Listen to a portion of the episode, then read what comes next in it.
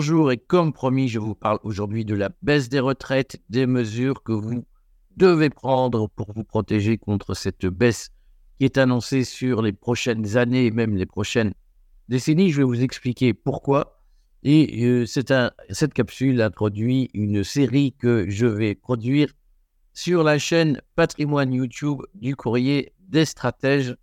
Ne manquez pas ces vidéos qui vont viser à vous donner des conseils pratiques J'en commence une dès euh, ce jeudi matin 29 février, jour fatidique, où je vous donnerai les grands conseils à avoir à l'esprit pour préparer votre retraite, surtout si vous avez moins de 45 ans, parce que vous serez les principaux perdants de cette opération. Et tout de suite, j'introduis cette question, puisque je sais que beaucoup d'auditeurs se la posent, c'est qui va être concerné par la baisse des retraites?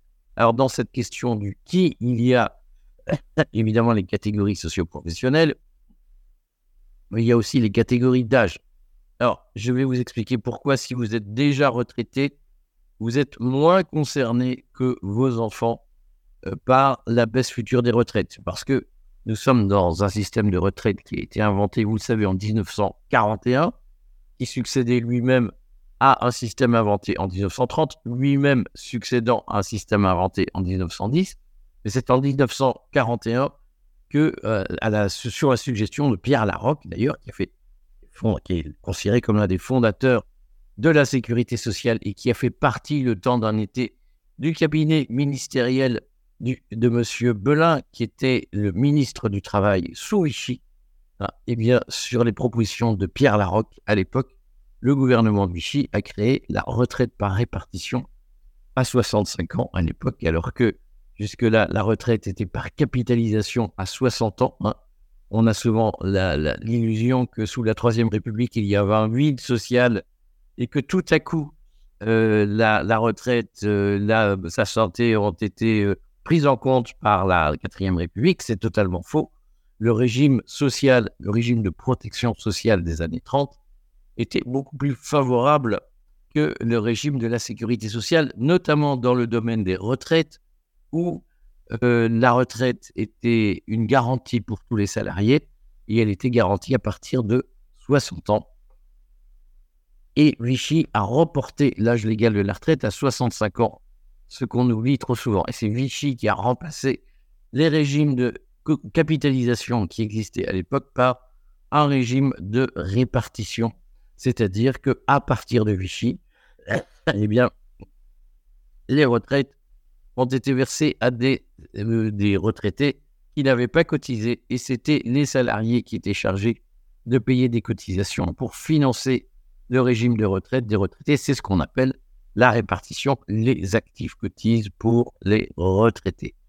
Euh, et donc, c'est en 1941 que ce système s'est mis en place, qu'on, sous le nom de régime à l'époque de Caisse nationale d'assurance vieillesse des travailleurs salariés, qui est devenu ensuite le régime général des travailleurs salariés en 1944, hein, euh, mais la quatrième République et le Conseil national de la résistance se sont contentés d'élargir un système qui avait été mis en place sous en 1941.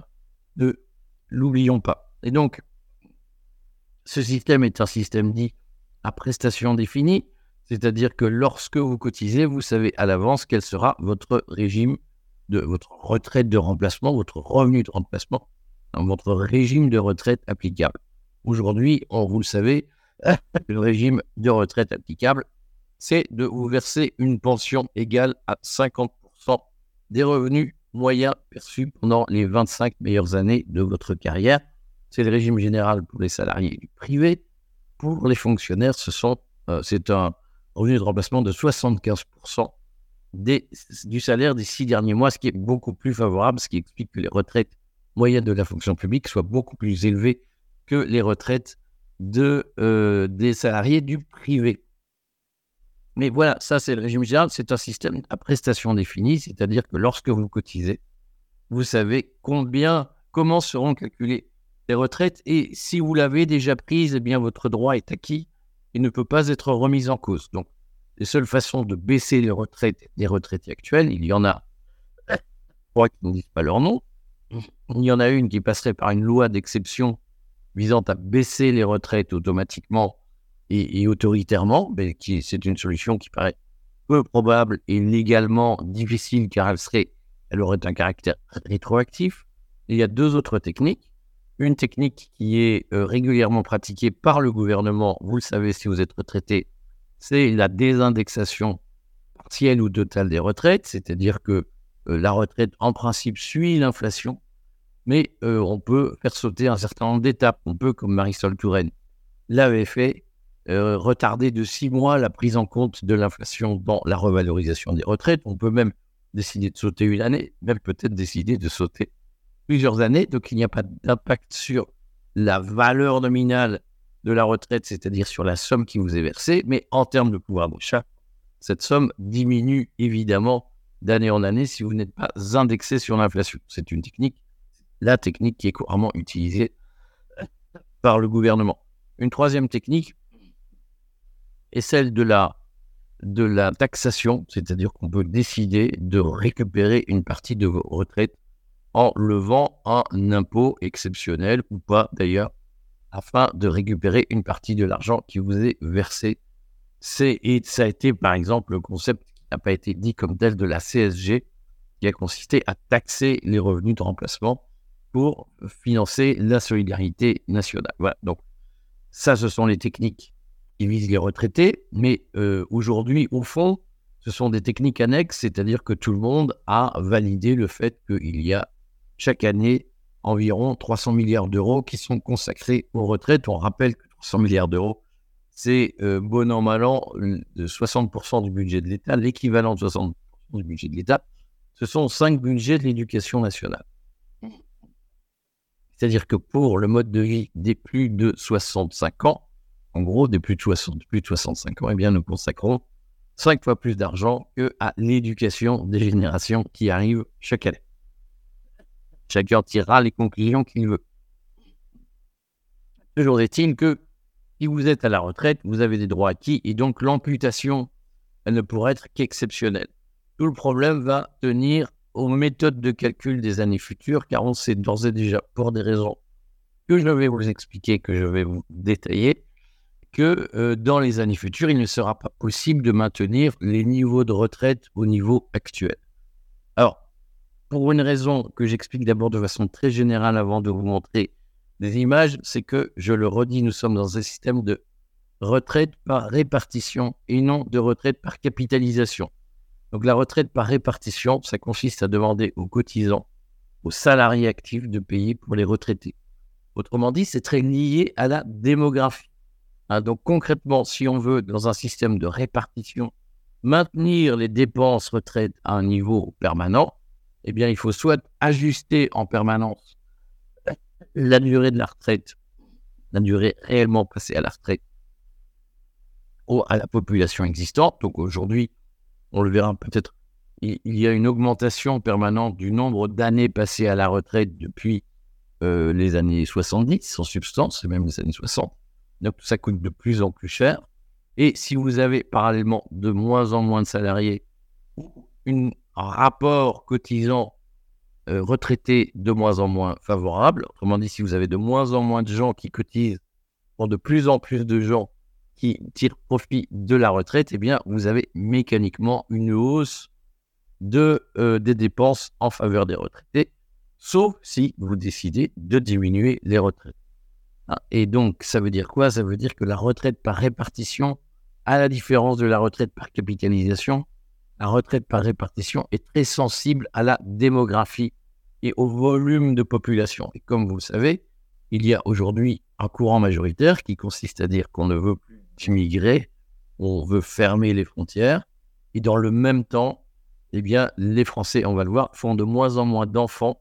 Nous sommes donc pris dans cette tenaille démographique où la dépense retraite ne sera mécaniquement plus soutenable. Elle le sera d'autant moins qu'il y a aussi un consensus pour ne pas repousser l'âge de départ à la retraite. Et donc, qui dit euh, un volume de dépenses incompressible avec de moins en moins de gens pour le financer, eh bien, ça veut dire mécaniquement un problème dans la durée pour arriver à assurer les équilibres. Alors, je vous donne, je vous projette quelques chiffres pour que vous compreniez exactement de quoi il s'agit. Je vous ai pris notamment des chiffres du corps pour illustrer la question Et vous voyez ici le rapport démographique, l'histoire du rapport démographique de la population âgée de 20 à 64 ans rapportée aux 65 ans et plus. Et donc ce graphique vous montre combien, pour ça en français, il y a de, jeunes par rapport au nombre de vieux, pour aller vite. Et donc, comme vous le voyez, eh bien, le, graphique commence, je, vous le remets là pour que vous voyez bien, le graphique commence en 1990. En 1990, il y avait à peu près 4,2 jeunes pour un vieux. Aujourd'hui, en 2020, nous sommes à environ 2 jeunes et demi, un peu plus de 2 jeunes et demi pour un vieux, c'est-à-dire que, grosso modo, en l'espace de 30 ans, la proportion de jeunes a diminué, a été divisée par 2. Et comme vous le voyez, ce tableau qui a été fait par le Conseil d'orientation des retraites projette cette proportion jusqu'en 2070. Si vous voyez que donc en 2070, on considère qu'il y aura environ 1,76 jeunes pour un vieux.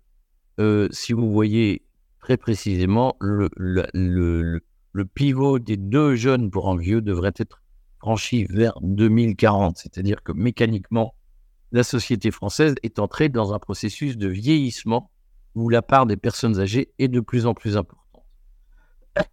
Qu'est-ce que ça signifie en termes de retraite? Ici, vous voyez le ratio, l'évolution du ratio entre cotisants et retraités. Et comme vous le voyez, autour de, l'année 2000, il y avait à peu près deux cotisants pour un retraité. En 2020, nous sommes à 1,7 salariés qui travaillent pour payer un retraité. Et en 2070, ce nombre devrait encore diminuer jusqu'à 1,4. Comme vous le voyez, là encore, l'année, la décennie 2040 sera terrible, puisqu'on passera sous le ratio de 1 salarié et demi par retraité autour de 2045. Mécaniquement, la société française est donc entrée dans un système, eh bien, pour, dans la pratique, où on demande à un salarié et demi de faire vivre un retraité, alors que ce chiffre était beaucoup plus favorable. Si on remontait au-delà, on s'apercevrait qu'en 1965, il y avait plus de 4 cotisants pour un retraité. entre 1965 et 2000, le, la situation s'est très fortement dégradée. On a diminué le nombre de cotisants par deux en l'espace de 35 ans environ. Et d'ici à 2035, on aura franchi un nouveau cap. On ne va pas diviser par deux, mais on va avoir une nouvelle dégradation des conditions de, des relations entre cotisants et retraités. Et donc, vous voyez bien que il n'est pas soutenable de demander à un salarié et demi seulement de cotiser chaque mois pour faire vivre un retraité. C'est pratiquement de, de l'assistanat auquel on assiste aujourd'hui. Et donc, si on regarde les conséquences que le corps tire de, euh, de la situation actuelle, on s'aperçoit que euh, le corps donc calcule le rapport entre la pension et la rémunération des actifs et le corps considère que nous sommes encore aujourd'hui autour de 50%, c'est-à-dire qu'en moyenne, un retraité a une retraite équivalente à 50% de la rémunération euh, d'un actif. Et euh, tout le sujet est que selon le corps et selon les scénarios qui risquent de se produire et, qui pourraient se produire, eh bien, ce rapport va passer de 50% à 42,5% dans le meilleur des cas et probablement à 35% d'ici à 2070. Et donc, il est très probable que d'ici à 2040 notamment, on assiste à une baisse mécanique des retraites, c'est-à-dire du poids de la retraite par rapport à la rémunération des actifs, à une baisse d'au moins 20% mécaniquement. C'est à peu près ça qui risque de se produire. Alors, ce qui est assez euh, intéressant à comprendre, c'est que euh, ce qu'il faut voir, c'est que nous vivons euh, aujourd'hui sur des simulations inquiétantes du Conseil d'orientation des retraites qui sont établies sur des projections démographiques plutôt linéaires. Et donc, d'une certaine façon, les projections du corps ne sont pas alarmistes parce qu'elles sont fondées sur des scénarios qui sont plutôt rassurants. Le problème, c'est qu'aujourd'hui, nous vivons des décrochages que le corps n'avait pas anticipés et qui risquent d'accélérer très fortement la dégradation des retraites. Alors cette accélération, elle est due au décrochage démographique que nous vivons depuis le Covid. Je vous ai reproduit ici les derniers chiffres de l'INSEE sur le nombre de naissances et le nombre de, décès chaque année en France depuis 1957. Et comme vous le voyez, la petite ligne verte en, bas nous montre le nombre de décès annuels qui, au fond, est resté globalement stable autour de 550 000 décès annuels jusqu'en 2014.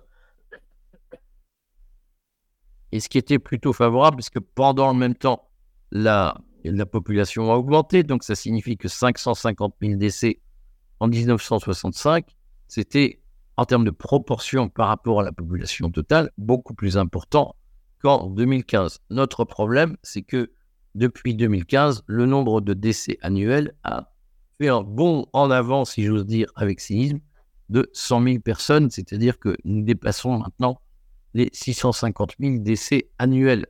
Et bien entendu, ça n'est pas le Covid qui est à la source de cette dégradation, ce sont bien d'autres phénomènes. Vous le voyez, la pente commence à monter à partir de 2015, elle monte fortement, et donc la dégradation du nombre de décès est un phénomène antérieur au Covid, et c'est un phénomène qui dure après le Covid. Et donc, Aujourd'hui, il n'est pas possible de dire que euh, l'augmentation des décès est un phénomène lié au Covid. C'est antérieur et c'est postérieur au Covid. Ce qui est beaucoup plus inquiétant, c'est l'évolution du nombre de naissances, puisque vous voyez qu'en 1973, par exemple, nous avions encore pratiquement 900 000 naissances en France pour une population bien plus importante qu'aujourd'hui, répétons-le. Jusqu'en grosso modo 2000, 2020, euh, nous nous sommes maintenus à un nombre de naissances d'environ 750 000 par an. Et depuis le Covid, nous sommes tombés sous les 700 000. C'est-à-dire qu'il y a, comme vous le voyez sur ce graphique, en même temps qu'il y a une augmentation du nombre de décès, il y a une très forte diminution du nombre de naissances. Et nous avons atteint un pic historiquement bas en 2023 avec probablement 670 000 naissances, là où jusqu'ici nous n'étions jamais passés sous les 700 000. Hein, et redisons-le, en 2013 euh, encore, nous étions au-dessus des 800 000 naissances annuelles, c'est-à-dire qu'il y a un effondrement démographique français qui va se reporter avec le temps dans des conditions qui n'ont pas encore été analysées par le Conseil d'orientation des retraites. Mais ça signifie que dans les 30 années à venir, donc à partir de 2050, eh bien, il y aura un déficit démographique terrible si nous ne faisons pas appel à l'immigration. Manifestement, il y a un choix de société qui consiste à ne pas appeler d'immigrer aujourd'hui pour combler nos vies démographiques. Eh bien, ça signifie que dans 30 ans, si vous projetez de prendre votre retraite dans 30 ans, c'est-à-dire que si vous avez aujourd'hui entre 35 et 40 ans, eh bien, vous constaterez à ce moment-là, dans 30 ans, je ne serai probablement plus là pour en parler, encore que, mais vous constaterez dans 30 ans qu'il n'y a plus assez de gens pour payer votre retraite et que les années passant, il faudra sans arrêt réajuster à la baisse le calcul des retraites pour tenir compte de l'effondrement démographique que nous vivons aujourd'hui. Et encore, cet effondrement démographique n'est probablement rien par rapport aux problèmes de croissance que nous allons connaître dans les années à venir, liées aux questions d'écologie, puisque la stratégie, on va le dire comme ça, d'évolution, de transition en termes de modèle économique, de modèle industriel pour fabriquer de la croissance, nous obligera probablement à pratiquer de la décroissance. Et donc, on rassemble aujourd'hui un certain nombre de facteurs qui sont extrêmement négatifs pour le, financement de votre retraite de demain. Ça signifie quoi? Ça signifie que si vous regardez ce graphique que je vous produis, si vous regardez le scénario le plus pessimiste, c'est-à-dire la ligne verte, le scénario vert, si j'ose dire, eh bien, vous vous apercevez que dès les années 2035, il y aura une forte baisse des retraites et que cette baisse sera particulièrement accentuée au tournant de l'année 2040. Donc, c'est-à-dire dans une quinzaine d'années. Euh, donc, ça signifie que si vous avez plus de 50 ans vous pouvez estimer que vous aurez une retraite dégradée par rapport aux conditions actuelles, mais au fond encore supérieure à, un, certain minimum vital, si j'ose dire. Mais si vous avez moins de 50 ans, vous pouvez être sûr que votre retraite sera beaucoup plus basse que les retraites actuelles et que donc il faut que vous anticipiez une très forte perte de revenus. C'est particulièrement vrai pour les cadres. Je ferai une capsule ouverte pour les cadres euh, pour leur montrer comment ils seront les grandes victimes des ajustements de solidarité, puisque la politique qu'on appelle la politique de protection sociale est essentiellement une politique de transfert de richesse au profit des plus bas revenus. Certains considéreront que c'est une façon d'inciter au travail, d'autres diront, bien si on favorise systématiquement les revenus les plus bas, bien ça ne pousse pas les gens à sortir de leurs conditions et à améliorer leur sort. Euh, mais en tout cas, les, cadres seront les, grandes victimes des ajustements futurs. Et c'est particulièrement vrai pour les cadres de moins de 50 ans qui, au tournant de, leur départ à la retraite, mesureront combien ils perdent et se diront qu'ils ont, eu qu'ils ont bien fait de préparer activement leur départ à la retraite. Voilà.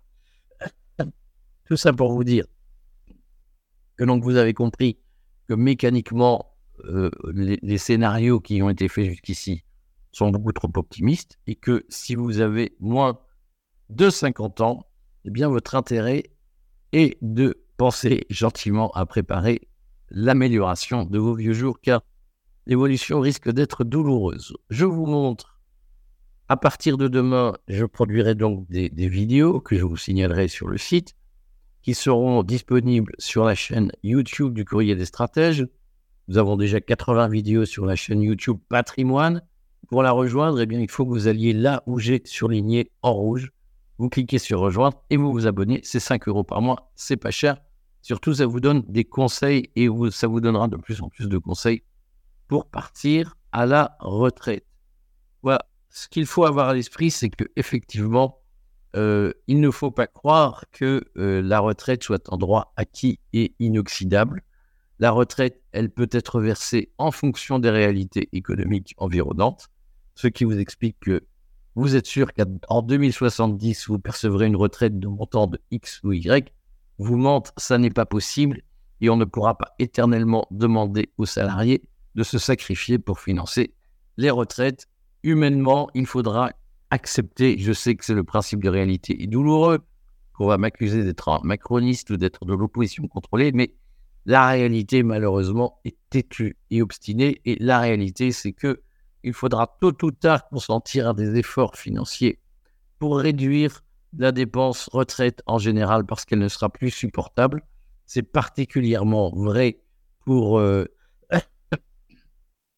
les, années qui vont, euh, qui, viendront après 2030, où démographiquement, nous devrons tenir compte, intégrer le poids des, des décrochages démographiques cataclysmiques que nous vivons aujourd'hui et que le cartel de la presse subventionnée passe savamment sous silence. Donc, je ferai quelques vidéos ouvertes d'ici là pour vous expliquer. J'en ferai une pour les cadres, pour expliquer comment les cadres vont souffrir dans les années futures. Tous ceux qui ont des diplômes, qui ont des métiers à responsabilité, ils seront les perdants du système. Et dès demain, je donne les grands conseils. Demain, je donne des grands conseils sur Qu'est-ce qu'il faut mettre dans son spectre pour préparer sa retraite de demain Vous n'y pensez pas forcément.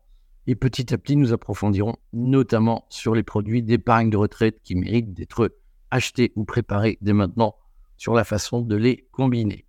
Merci de votre écoute et puis à très bientôt.